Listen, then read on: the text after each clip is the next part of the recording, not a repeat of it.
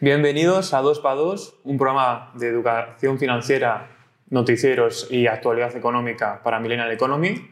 Estamos dos aquí, delante de cámara, dos allí detrás de cámara. Aquí Manuel y Adrián, detrás de cámara Leire y Rebeca. Y hoy, eh, empezando con el programa, vamos a hablar de tema precios. Todos hemos visto día de hoy en la televisión cómo está subiendo todo y demás. ¿Cómo nos afecta? Que todos lo hemos visto en la televisión. Oye, la inflación. Hemos visto siempre, oye, todo el rato inflación, inflación, inflación. Manu, ¿qué es? ¿Qué, qué podemos comentar? A ver, yo creo que siempre nos dicen eso, ¿no? Lo de inflación en subida de precios. Y yo creo que esa es la consecuencia primera. Inflación eh, no es cuando precios en un sector suben, es cuando la moneda cae de valor. Si la moneda cae, la consecuencia primera es que suben todos los precios que están en esa moneda. Porque los precios si los tenemos en euros, si el euro cae, los precios suben automáticamente. Entonces la inflación es eso, es que la moneda cae. Y lo bueno de saber eso es que te vas a poder cubrir frente a ello. Claro, aquí para entenderlo con un ejemplo práctico, a lo mejor es, por ejemplo, el tema del cine. Nosotros en, hace 5 o 7 años, con 10 euros, porque las entradas estaban a 3, 3,50, podíamos ir perfectamente. Con 10 euros íbamos los dos, incluso compramos palomitas. A día de hoy, a 7, 8 euros cada entrada, en apenas 5 años, ya no nos da con 10 euros. Es decir, que con el mismo dinero estoy comprando menos cantidad. Tengo, poder, tengo menor poder de compra. Y esos efectos son con una inflación del 2%, que lo hemos tenido a lo largo de años y demás, ¿no? Es acumulativa la inflación. pero, pero la cosa es esa, ahora estamos con este mes, los datos es de un 10,2% este mes. En junio sí. Y creo que lo importante no es solo el mes o lo que nos dicen en la tele de la tendencia de, de está subiendo o esta semana no sé cuánto o este mes tanto, sino la tendencia que está teniendo. Y si vamos a tener que vivir con una inflación alta, pues el acostumbrarnos a ella va a ser importante.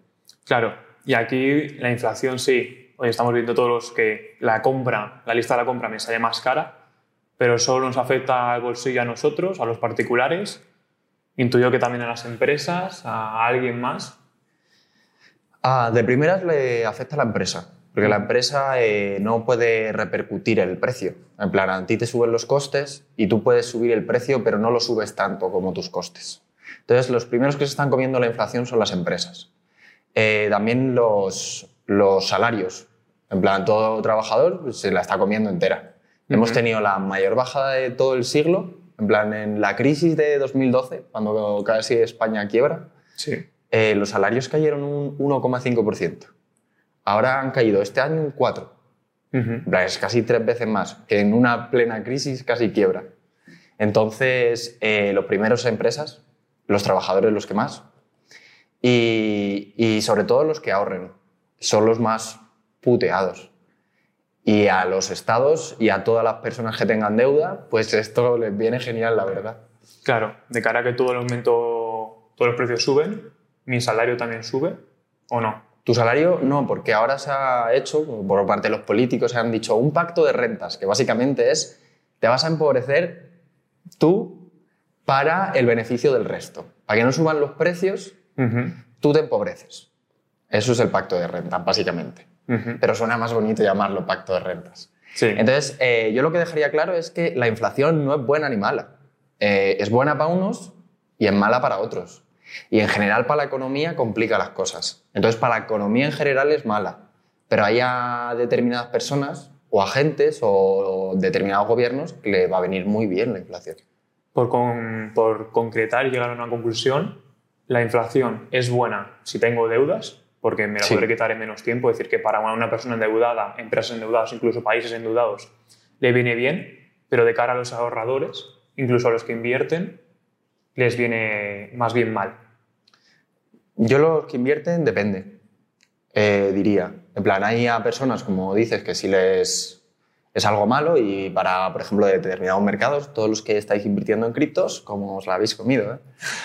Eh, nada, nos incluimos entre ellos. Sí. Pero, mm, pero sí es verdad que depende del tipo de inversiones que estés haciendo. Eh. Todo lo que son inversiones más arriesgadas o más a largo plazo, más a ingresos futuros, a esos la inflación les va a perjudicar. Más que nada, no la inflación de manera directa, sino la inflación eh, por cómo se va a controlar la inflación. Por ejemplo, estamos hablando mucho de subidas de tipos de interés para controlar la inflación. Cuanto más suban los tipos de interés, todo lo que sea inversiones a largo plazo le va a perjudicar muchísimo. Como criptos, como tecnológicas, todo eso están bien puteados. Claro. Además, el tema de la inflación, todo el mundo lo entiende de cara a, oye, si ponemos ejemplos claros, Argentina, cómo, cómo ha estado los últimos años, Venezuela históricamente, y todo el mundo piensa que únicamente es por la inversión de dinero. Creo más dinero, creo más dinero, y al final, cuanto más hay de algo, menos vale, como casi todo en esta vida. Em, también de cara, oye, ahora lo- las excusas o los motivos, los argumentos que lo estamos escuchando en la televisión por políticos es por tema de materias primas, energía y demás. La inflación viene solo de imprimir dinero, tiene más consecuencias. Ahora, por ejemplo, la guerra, también de cara a pues, la pandemia en su momento cuando se impresó dinero. Porque, por ejemplo, en dólares, si existen 8 trillones de dólares que se han creado en 100, 150 años, 2 trillones, es decir, a lo mejor un 25% se ha creado el último año y medio. Es decir, que esta inflación, podríamos decir que viene directamente de hace un año o de hace dos años, incluso un poco antes, o que también tiene que ver con la guerra, o lo de la guerra ya lo veremos próximamente. A ver, creo que hay diferentes causas. Eh, nos han vendido también mucho que la inflación ha venido por la guerra, pero antes de la guerra ya estábamos teniendo inflación. Sí, Entonces, podemos ver que la guerra ha aumentado esa inflación, pero no es la única causa, para nada. Y el tema de que los estímulos de imprimir muchísimo dinero, que es un estímulo para la economía, o bajadas de tipos de interés eh, para estimular la economía, pues claramente eso afecta a la inflación. El caso de Venezuela o Argentina sí. eh, es una inflación de imprimir dinero porque ha sido muy exagerado. Ujú. La inflación que estamos teniendo nosotros yo creo que es diferente. Ujú. Igual que la inflación que está teniendo Europa tiene unos matices diferentes a, a la de Estados Unidos. Pero principalmente eh, se ha estimulado mucho la economía estos dos años por la Ujú. pandemia y por la crisis De cara a imprimir dinero. de cara a imprimir dinero. Sí. Eso ha hecho que la demanda aumente mucho y la oferta eh, ha aumentado pero no tanto. Es decir, Porque no puede aumentar tanto. vale, cuando dices oferta y demanda, ¿a qué te refieres? Claro, la oferta de productos. La demanda de productos Sí. ha aumentado muchísimo. Y, y la oferta ha aumentado, pero no tanto. Vale. Entonces, ¿cómo se ajusta eso? Subiendo los precios. Claro. Si hay más demanda y, y menos oferta, los precios suben. Es decir, en, en pandemia todo el mundo queríamos más, comprar más, comprar más. Sí, también que han cambiado el consumo. En Sí. plan, antes en pandemia consumíamos más cosas digitales y, y lo digital es muy fácil aumentar la oferta. Ujú. En cambio, bienes físicos, que después de la pandemia hemos aumentado el consumo de estos bienes, o por ejemplo, en pandemia la demanda no era de gasoil, porque, o de combustibles, porque no podías salir casi. Sí. En cambio, ahora que volvemos todos a esa vida normal, ha aumentado la demanda muchísimo. Ujú. Y aunque ha aumentado también la oferta, la demanda ha aumentado más todavía. Entonces, eso hace que suban los precios y se tendrán que ajustar. Yo lo metería más la pregunta a cuánto tiempo vamos a convivir con esta inflación y, mm, qué implicaciones va a tener eso. Se estima en teoría que este año el tema de inflación se decía, oye, y lo ha venido ahora la ministra de Economía de España, lo ha dicho, oye, vamos a hacer lo posible para que la media del año, aunque ya salido los resultados ahora que estamos en un 10,2 en junio, que la media de todo el año sea por debajo de los 10. De, De no hayan dos cifras. De las dos cifras, claro. Veremos a ver cómo se está haciendo y qué se hará. Porque esto de momento está afectando muchos problemas. También, no también el caso de la inflación directamente, pero, por ejemplo, la guerra de, de Ucrania, en Ucrania se produce todo el cereal que hay, o la gran mayoría del cereal que exporta a la Unión Europea y a otros países, por ejemplo, el Líbano, Jordania, eh, Egipto, dependen directamente de Ucrania. Y ya han, ya han dicho que seguramente te- no tengan previsiones para el próximo año. Claro, y, y que aparte, aunque terminara la guerra hoy mismo, eh, tampoco volverían la producción a ser la misma. Claro. Entonces, eh, la economía mundial se está reordenando poco a poco, que esos son los famosos cuellos de botella, no se puede dar abasto. hay puntos que están limitando la producción en otros puntos, porque es parte de una cadena. Entonces, si falla un eslabón, el resto de la cadena no puede hacer su trabajo. Claro. Entonces, esos problemas no hay una solución a corto plazo. Entonces, un año mínimo vamos a estar con la inflación. Por muy transitoria que sea, un año mínimo vamos a estar. Eso es lo mínimo y lo más optimista y lo menos probable también. Sí. Y, a ver, Y luego, eh, por parte de los estados, tampoco esto de los gobiernos, no se está controlando fuertemente la inflación. Por parte de los bancos centrales, eh, Estados Unidos está siendo el más agresivo y Europa tampoco está metiendo mucha presión a los gobiernos. por ejemplo, dos cositas que haya hecho Estados Unidos que Europa ahora mismo no está haciendo. Estados Unidos ha subido los tipos de interés. Eh, Europa no ha subido los tipos de interés, porque también podría provocar una crisis interna dentro de Europa. Claro. Entonces, eh, están, ellos no saben todavía cuánto va a durar la inflación, están tanteando un poco el terreno y, y lo más seguro es que se controle la, la inflación mediante provocar una crisis, con una recesión. Esa es la, la- y y de las cosas más probables y hasta optimistas, porque luego hay un mal mucho peor que esa crisis, que es estar con un estancamiento a la vez que tenemos inflación Eso es. y que eso se perpetúe en el tiempo. Si mantenemos esta inflación próximos. Porque dos años yo sí que lo veo. Factible que pueda pasar manteniendo ese 4 o 5%, pero si lo mantenemos más de dos, tres años incluso, hay economías que se destrozan. Sí, sobre todo por, porque si se mantiene tiempo, eh, lo que hemos dicho antes del pacto de rentas. Si nosotros vemos, yo que tengo que hacer un sacrificio de pierdo un 4% de mi salario, Sí, pero eh, es un año, sí. pues no pasa nada. En cambio, si, si yo ya veo que van a ser tres años, Sí, cuatro años, Ujú. ese pérdida de salario, pues yo voy a empezar a negociar con mi jefe. Y si a mi jefe le aumentan los costes de los salarios, que es el principal coste de una empresa, eh, también va a subir el precio. Entonces eso va a hacer que haya no una inflación que se llama inflación de segunda ronda. Es una inflación por la inflación que ha habido anteriormente. Claro. Entonces se entra en un ciclo que se perpetúa la inflación. Entonces por eso hasta es mejor tener eh, una crisis ahora que controle la inflación que Sí. quedar con una inflación permanente y un estancamiento. Claro. Por hacer un poquito resumen tema de inflación, porque hemos hablado de mucho, la inflación al final nos afecta a todos. Empresas, personas, nuestro bolsillo, ahí está la compra, lo estamos viendo, tanto a gobiernos, de su deuda, a los ahorradores, los endeudados nos afecta, para bien, para mal. Entonces, oye, esto se ha visto mucho ahora en los últimos días, bueno, últimos días, semanas, incluso meses, en temas de los mercados. Bitcoin ha bajado, todas las criptomonedas, todas las acciones, tu plan de pensiones en un futuro también está bajando. Entonces, lo que llamamos un mercado bajista. Ya tenemos una tendencia- bajista que se puede empezar a considerar Sí. y de cara a esa oye, posible eh, recesión que estamos viendo, crisis, oye, mm, a ver cómo afrontarlo. Mm, ¿Qué posibles razones? ¿Por qué está afectando la inflación a los mercados? Como hemos visto hoy en las empresas, sí, pero así en general, a una empresa le puede salir más caro ahora todos los temas, eh, todos las- los bienes, producir bienes le sale más caro, por lo tanto no tiene tanta producción, por lo tanto no necesita tanta gente para contratar, hay más paro y eso puede hacer que caiga un índice, caiga otro índice, pero por ejemplo, de cara a las criptomonedas, que no, no tienen esa estructura, por así decirlo, también está el tema del miedo. Sí, las... lo que dices es eso, eh, el miedo eh, te altera ya en qué vas a invertir. Invertir básicamente es hacer el equilibrio entre el beneficio que voy a tener y los riesgos que asumo.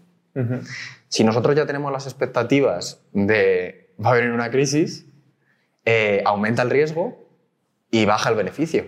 Claro, Si estás teniendo subidas de costes y no puedes repercutirlo en el precio, te baja el beneficio. sí. Y el valor de una empresa es el valor de sus beneficios futuros. Los beneficios que vaya a tener esa empresa es lo que vale la empresa. Entonces, si van a bajar esos beneficios al futuro, el valor de la empresa baja. Y como has dicho, eso es mucho de mm, parte de ese miedo y esas expectativas, pero por eso nos gusta a los economistas mirar la bolsa, porque es un indicador de la gente que se está jugando el futuro, el, Sí. el dinero que va a tener en el futuro. Sí, el otro día me lo dijiste, oye, la gente que está quitándose consumo presente por un mayor consumo futuro de cara a esas rentabilidades que le pueda dar. Claro, se están jugando el dinero. Entonces yo te creo porque tú te estás jugando el dinero. No te creo en la bolsa, no. En una encuesta es más fácil que puedan mentir. Sí, Porque, ¿qué pasa si fallas en la encuesta? Nada. nada. Pero si tú en la encuesta de la bolsa fallas, pierdes dinero. Entonces te voy a creer por eso, por tus expectativas. Y son gente que está estudiando. Por eso la bolsa hace una labor, una labor de información. Y nos está diciendo que, que las expectativas son negativas. Y que hay mucha inseguridad sobre lo que se va a hacer. Y la inflación, como has dicho, hay algunos que le afecta bien y otros que le afecta mal. A los gobiernos no les afecta a mal, les afecta para bien. Ahora mismo están subiendo los ingresos por impuestos Sí, y su deuda está bajando. Cuando tienen muchísima deuda. España Claro. está por encima del 120% de Sí. deuda. Entonces, si al gobierno le interesa, eh, la- el inversor puede ver que a lo mejor no hay mucho interés por terminar con la inflación. Entonces tú, esos, esos miedos de a lo mejor no van a intentar controlar la inflación, lo, lo ves reflejado en la bolsa, en voy a quitar esto de dinero de estos activos porque tengo miedo a, a que pase esto y comerme las bajadas. Entonces Claro. claramente eh, hay miedo y hay unas expectativas de una economía en decadencia. Claro, de cara a la bolsa, mucha gente, bueno, la típica frase que tenemos, que hemos visto todos por ahí en algún post de Instagram y demás, oye, comprar cuando hay miedo y vender cuando hay ambición. Cuando tu, cuando tu mecánico, cuando tu fontanero te empieza a decir, oye, que me interesan las criptomonedas, me interesa la bolsa, pues igual es el mejor momento para salir. A decir, oye, ya se han hecho famosas, ya no, ya Sí. no son tan interesantes como Hay una antes. sobrecompra. Exactamente. Cuando alguien que no tiene ni idea de economía, ni de criptomonedas, ni mm, de, de nada de inversión, se está planteando entrar, es porque igual ya ha pasado a la gran masa, la gran adopción que llamamos, que no es, no es Sí. adopción, pero oye, a ese gran público y ese público ya no está preparado. Esto también quiero orientarlo. ¿De qué sirve para una persona que no está puesta, que no le interesa invertir y demás? ¿De qué le sirve mirar la bolsa ver, como hemos visto todos en las stories de la gente, oye, esa gráfica para arriba, esa gráfica para abajo, línea roja, línea verde, ¿para qué sirve mirarla día a día o semanalmente? O... A ver, mirarlo si no inviertes, eh, mirarlo como mucho te sirve para información y para agobiarte. Sí. Así que mejor pues no lo mires para agobiarte, ¿no? Pero porque tampoco va a repercutir. Entonces, como mucho te sirve para la información de ver qué cree otra gente que se está jugando su dinero. Entonces, ver qué cree, qué expectativas hay. Eh, a la gente, el- la persona común tiene su trabajo y lo que le importa es sus ingresos. Claro, Entonces, eh, yo miraría en eso, en las expectativas de tu trabajo. ¿Crees que vas a conservar ese trabajo? sí, Y también eh, saber que aunque no estés invirtiendo en bolsa, estás invirtiendo en una moneda, que es el euro. Ujú. Si ahorras en euros, estás invirtiendo en euros. claro, que todos somos, igual que a mí, por ejemplo, cuando entré a la universidad me dijeron, oye, ¿sabéis que vosotros hacéis contratos? Cuando vas a comprar el pan, tienes Sí. un contrato. Cuando vas a hacer no sé qué, igual, en todo estamos invirtiendo. Todos invertimos en euros, o si tengo una moneda o una libra, pues en libras, o la moneda que yo quiera utilizar en el momento que sea. Em, igual de cara a esa acción directa, compro aquí, compro allá, elijo, oye, pues cosas más veganas, cosas más, oye, hacia este lado, hacia este otro lado. Los gustos al final, mi acción directa marca hacia dónde se va a mover el mercado. Completamente. Entonces, también es una cosa, porque la bolsa sí es para ganar dinero, es para financiar también empresas, ¿no? Darle, oye, pues a través de una acción directa, comprar sus acciones, ayudarle a financiarse.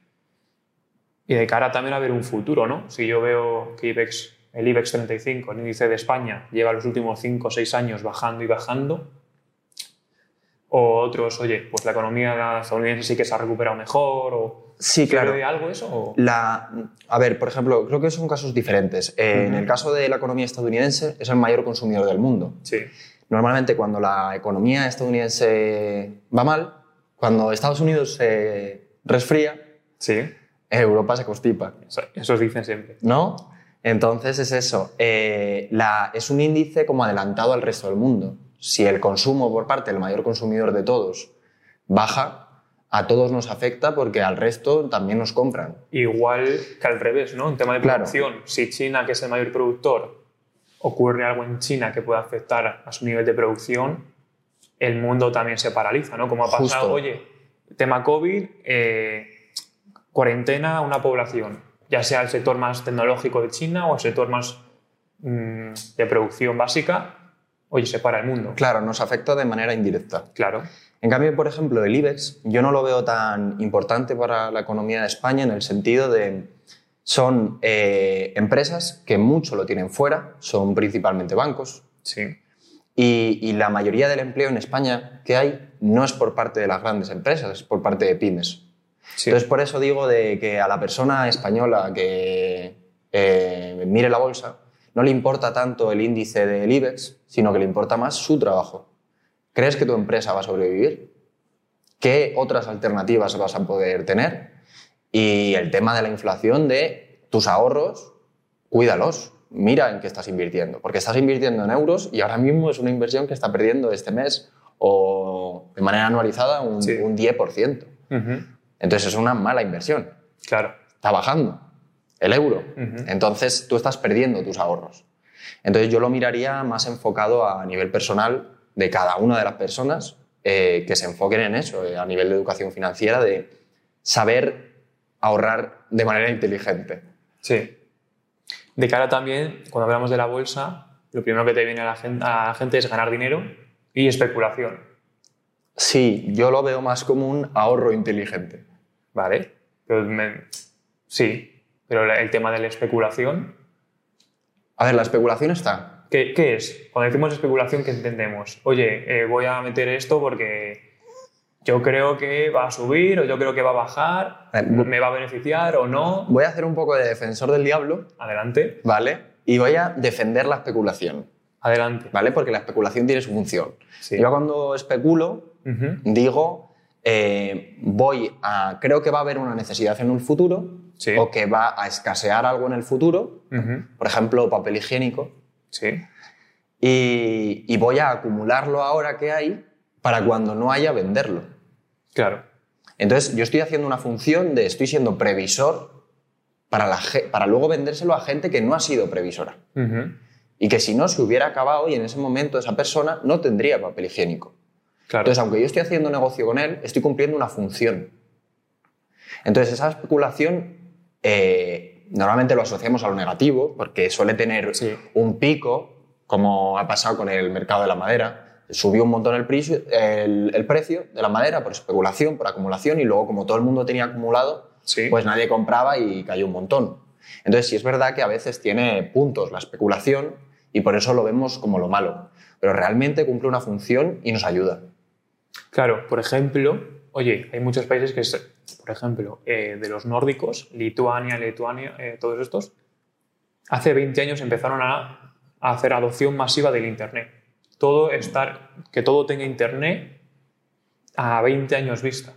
A día de hoy son el país más informatizado, más avanzado en ese aspecto. En Estonia, por ejemplo, están haciendo ahora lo mismo con tema empresas y con tema eh, criptomonedas. Es el país por excelencia para crearte una empresa en cinco minutos, en rápido. También están especulando, ¿no? Oye, en un futuro las criptomonedas entienden ellos qué es lo que más se va a llevar. Por ejemplo, también lo que está haciendo El Salvador. Le está saliendo mejor o peor. Ahí no entramos. Pero oye, igual, otras empresas estaban empezando a acumular y acumular Bitcoin, especulando, diciendo, oye, en un futuro esto es lo que va se va a utilizar. Igual, eh, priorizo mi consumo futuro a mi consumo presente. Es un dinero que me estoy guardando para no usarlo ahora, sino usarlo en un futuro y que sea más dinero, mayor capital. ¿Es fácil la bolsa? ¿Es fácil invertir como tal? Yo pienso que no, porque básicamente estás compitiendo con gente que se mm, dedica a ello y que está completamente de manera profesional. Entonces, yo a la gente que se meta Sí. intentaría decir que empiecen poco a poco, que también le puedes delegar esa tarea a una persona que ya ha estado trabajando en ello durante un tiempo. Sí. Eh, puedes hacer cosas sencillas, básicas, como tener unos ahorros en euros, pero también tener unos ahorros en dólares. Sí. Que eso es una cosa súper básica, pero la gente no se da cuenta. Este año ha bajado un 20% el euro respecto al dólar. Es decir, que tengo 10.000 euros, he perdido 2.000 euros. He Has perdido 2.000 euros. Podemos decirlo. Sí, completamente, en plan, en poder adquisitivo. Sí. Si hubieras tenido esos 10.000 euros en dólares, no lo hubieras perdido. Entonces, Sí. em, entonces eso, eh, el, el diversificar la- el ahorro, tus inversiones, porque el ahorro es eso, es dinero para un futuro, eh, es, es algo necesario y yo lo enfocaría primero por ahí, por diversificar tu ahorro y luego me enfocaría en meterlo en un índice, un índice global o un índice Claro. eh, Un- de... como un representante de Claro. economía mundial, economía estadounidense, algo así, ¿no? Que estoy Justo apostando porque- por la economía mundial. Claro, porque en los índices ya hay expertos en los que van sacando empresas malas y meten otras. Claro. Entonces ya te están haciendo esa gestión sin tú no tener que saber. Y luego ya tú te puedes poner a investigar empresas concretas que te gusten o proyectos de criptomonedas que te gusten, cosas concretas y demás, ¿no? Y teniendo unos porcentajes de, pues esto en inmuebles, esto en tecnológicas o lo que sea. Pero eso ya lo vas desarrollando con el tiempo.